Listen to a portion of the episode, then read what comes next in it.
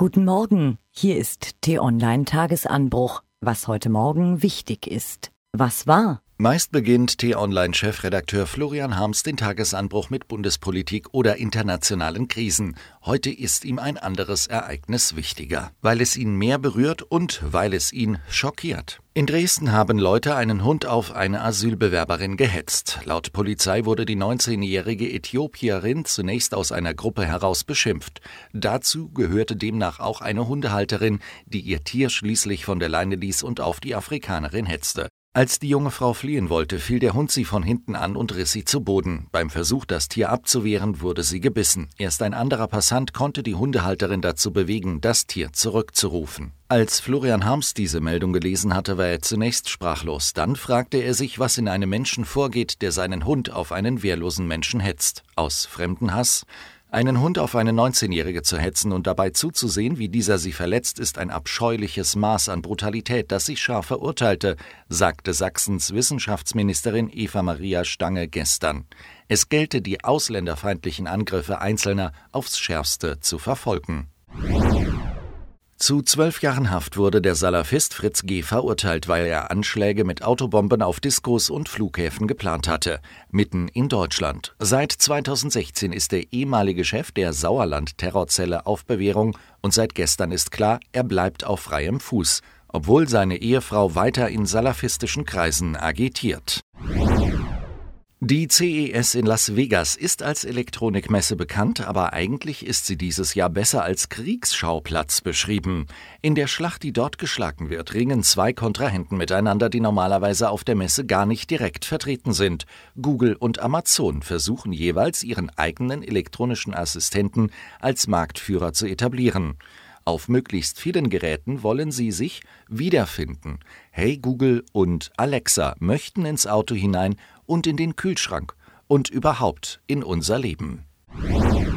Dass Digitaltechnik allerdings nicht nur begeistern kann, haben wir Anfang des Jahres erlebt. Fast alle Computersysteme sind von mindestens einer schweren Sicherheitslücke betroffen, die im Prozessor entsteht.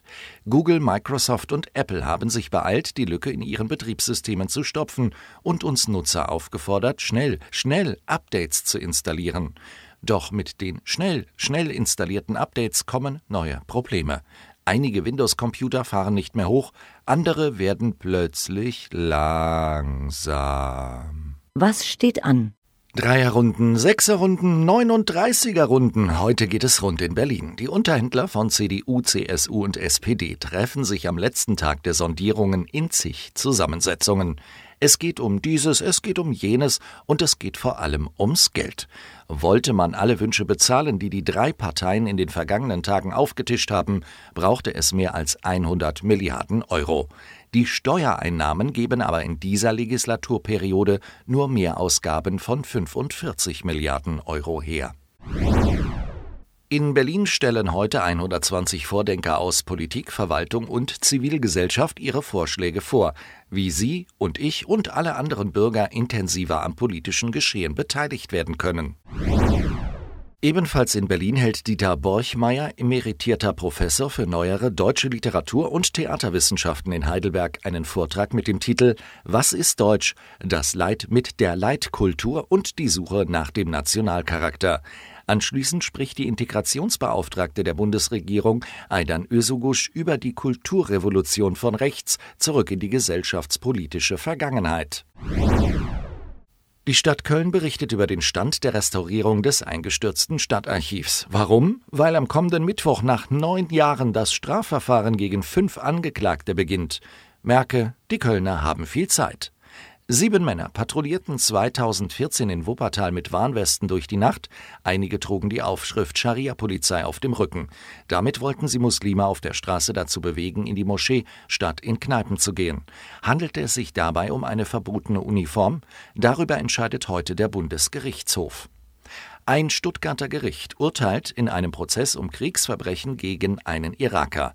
Er soll sich mit abgetrennten Köpfen von IS-Terroristen abbilden haben lassen.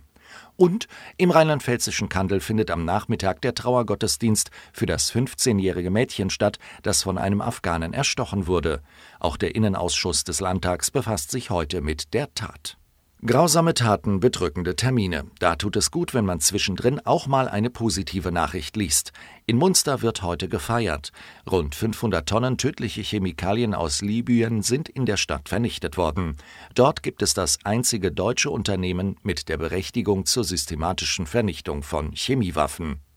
Diese und weitere Informationen finden Sie auf t-online.de.